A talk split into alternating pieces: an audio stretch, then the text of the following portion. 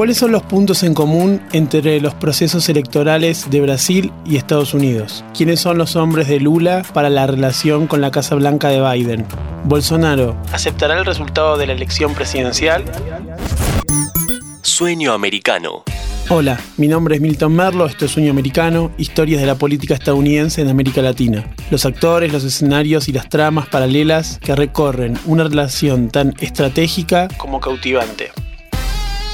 El destino de Brasil se disputa en una campaña presidencial que encuentra eco en la elección de Joe Biden en Estados Unidos en 2020. El actual mandatario demócrata tuvo que conquistar el voto de las clases medias y medias bajas urbanas que, si bien simpatizaron con Donald Trump a lo largo de su presidencia, llegaron a la elección afectadas por el manejo de la pandemia y la incertidumbre económica que esto generó. Biden, además, enfrentó a un presidente en el cargo que puso en duda su aceptación del resultado electoral, lo cual devino en el caos del 6 de enero del 2021 en el Capitolio. Biden eligió una vicepresidente como Kamala Harris, de poca sintonía con su perfil, prometió un ambicioso plan de infraestructura y recuperar el rol de Estados Unidos en los organismos multilaterales. Un sendero muy similar al que por estos días transita Lula rumbo al 2 de octubre el candidato del PT enfrenta a un Jair Bolsonaro muy cercano a Trump, que no tuvo empacho en citar a una docena de embajadores extranjeros para advertirles que Lula podría realizar fraude electoral y que eso ponía en duda que su gobierno acepte los resultados. Al mismo tiempo, Lula realiza un gran esfuerzo por captar el electorado de clase media que a simple vista luce lejano al PT el 18 de agosto del 2022, Datafolia, la principal encuestadora de Brasil, reveló que en esos sectores sociales Bolsonaro tiene la ventaja. Que.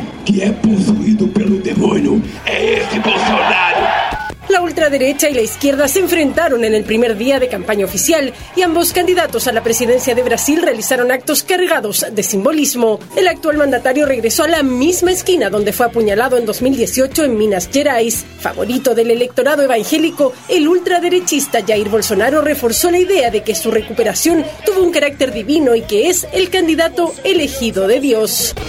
La clase media de Brasil, que representa alrededor de una cuarta parte de la población, es un premio electoral importante que impulsó a Lula en su primera victoria presidencial en 2002. Esos votantes luego le dieron la espalda al PT a medida que enfrentaba una serie de acusaciones de corrupción. Actualmente, ese segmento ha sido el principal beneficiario de los recortes de impuestos de Bolsonaro. Para esos votantes, Lula ha convocado como compañero de fórmula a Geraldo Alcuin, un político de centro que fue gobernador de Sao Paulo y antiguo adversario electoral de Lula. Es también un nexo clave entre el candidato Lula y los demócratas en Washington. Es un animador frecuente de charlas y encuentros en el Wilson Center, un think tank del Partido Demócrata con fuerte interacción con el Departamento de Estado a cargo de Anthony Blinken. En ese mundo, Alcuin tiene que superar las reservas que tienen hacia Lula actores cruciales como la subsecretaria de Estado Victoria Nuland o el consejero de seguridad de la Casa Blanca Jake Sullivan.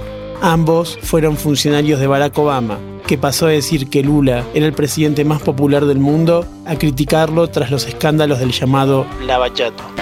A minha estratégia política agora, primeiro, é continuar a batalha jurídica e política para provar a minha inocência. Eu tenho a necessidade de provar que todos os processos contra mim são falácias, são mentiras, são invenções. A esto se agrega que en junio del 2022 Bolsonaro estuvo reunido con Biden en Los Ángeles por más de una hora. El periódico Folhas do Sao Paulo reveló que en ese encuentro Bolsonaro le pidió a Biden apoyo para ganar la elección, porque Lula iba a convertirse en un factor de polarización negativo para los intereses regionales de Estados Unidos. Igual que Biden en 2020, Lula también comienza a proponer un plan de infraestructura y así lo dijo en febrero del 2022 Guido Mantega, que es su principal nexo con el público inversor de Wall Street. Mantega alega que Brasil requiere medidas anticíclicas y de fuerte inversión estatal, como realizó en ese entonces Mario Draghi en Italia o el propio Biden en Estados Unidos. Esto fue Sueño Americano. Todos somos americanos. Hasta el próximo capítulo. ¿Te gustaron esos 5 minutos? Seguinos en Spotify, activa la campanita y escucha contenido nuevo todos los días.